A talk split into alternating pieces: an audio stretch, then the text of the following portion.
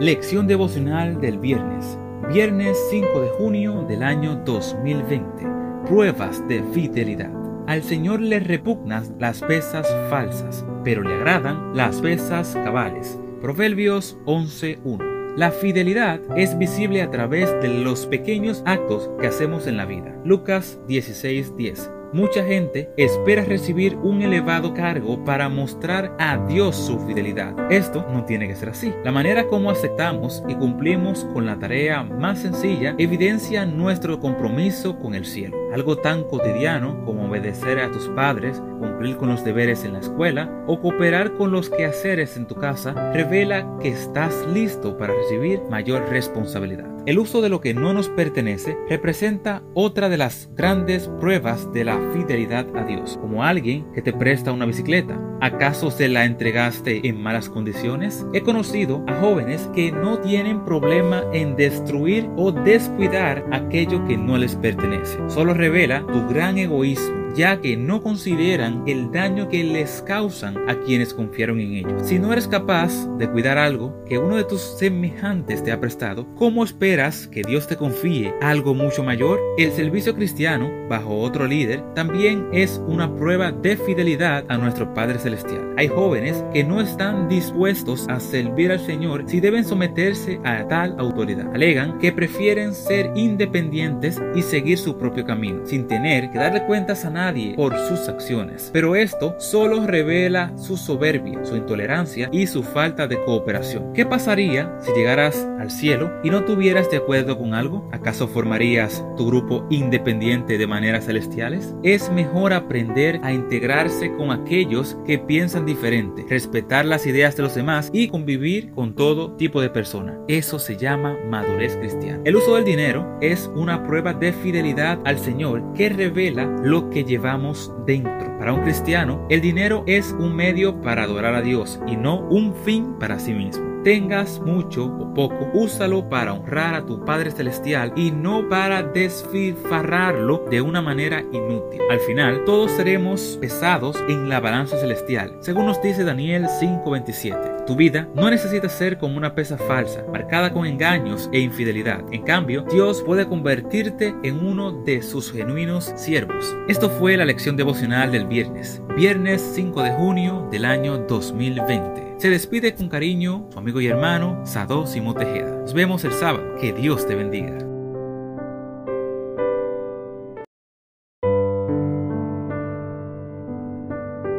Lección devocional del sábado. Sábado 6 de junio del año 2020. ¿Nacimos para morir? Con el malvado muere su esperanza, muere la expedición de los malvados. Proverbios 11:7.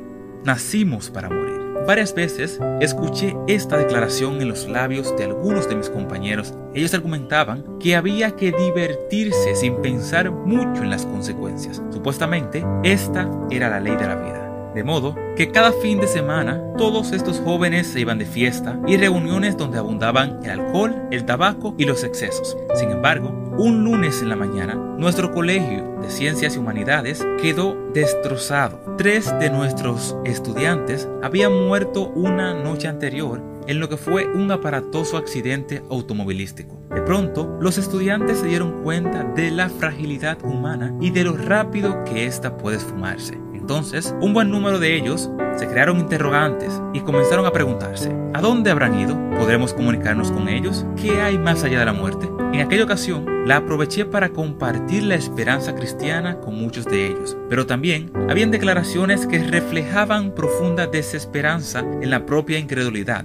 Se han ido, no volverán, ya no hay más nada que hacer. La selección natural, la supervivencia del más fuerte, afirma que nacemos para morir y que tenemos que aprender a sobrevivir como sea. Muchos jóvenes conducen con tales directrices, así que no organizan sus vidas y sin ningún tipo de expectativas espirituales, reduciendo su parte a lo que otros les ofrecen. Pero esto es algo sumamente frustrante. ¿Por qué? Porque nadie que viva una vida egoísta alcanzará la felicidad ni tampoco la satisfacción personal. Por eso la Biblia nos dice, hay más bendición en dar que en recibir. Hechos 20:35. Dios no nos trajo a este mundo para destinarnos a morir eternamente. Jesús vino a esta tierra para redimirnos y darnos la vida eterna. Yo he venido para que tengan vida y para que la tengan en abundancia. Juan 10:10. No nacimos para morir, incluso ni siquiera estamos aferrados a la vida terrenal porque sabemos que el Señor ha preparado algo mejor en las mansiones celestiales. De ahí el apóstol Pablo afirmara, porque para mí el vivir es Cristo y morir es ganancia. Filipenses 1:21. Vivir es un don de Dios. Él desea que estemos junto a Él a lo largo de la eternidad. Ha preparado todo para que esto sea una realidad. Ni siquiera la muerte podrá arrancarnos de su lado. Confía en la palabra de Dios.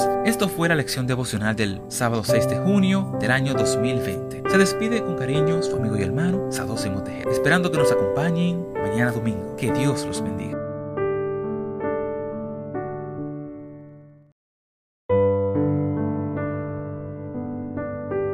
Lección devocional del sábado. Sábado 6 de junio del año 2020. Nacimos para morir. Con el malvado muere su esperanza. Muere la expedición de los malvados. Proverbios 11:7. Nacimos para morir. Varias veces escuché esta declaración en los labios de algunos de mis compañeros. Ellos argumentaban que había que divertirse sin pensar mucho en las consecuencias. Supuestamente, esta era la ley de la vida. De modo que cada fin de semana todos estos jóvenes se iban de fiesta y reuniones donde abundaban el alcohol, el tabaco y los excesos. Sin embargo, un lunes en la mañana, nuestro colegio de ciencias y humanidades quedó destrozado. Tres de nuestros estudiantes habían muerto una noche anterior en lo que fue un aparatoso accidente automovilístico. De pronto, los estudiantes se dieron cuenta de la fragilidad humana y de lo rápido que ésta puede esfumarse. Entonces, un buen número de ellos se crearon interrogantes y comenzaron a preguntarse, ¿a dónde habrán ido? ¿Podremos comunicarnos con ellos? ¿Qué hay más allá de la muerte? En aquella ocasión, la aproveché para compartir la esperanza cristiana con muchos de ellos, pero también habían declaraciones que reflejaban profunda desesperanza en la propia incredulidad.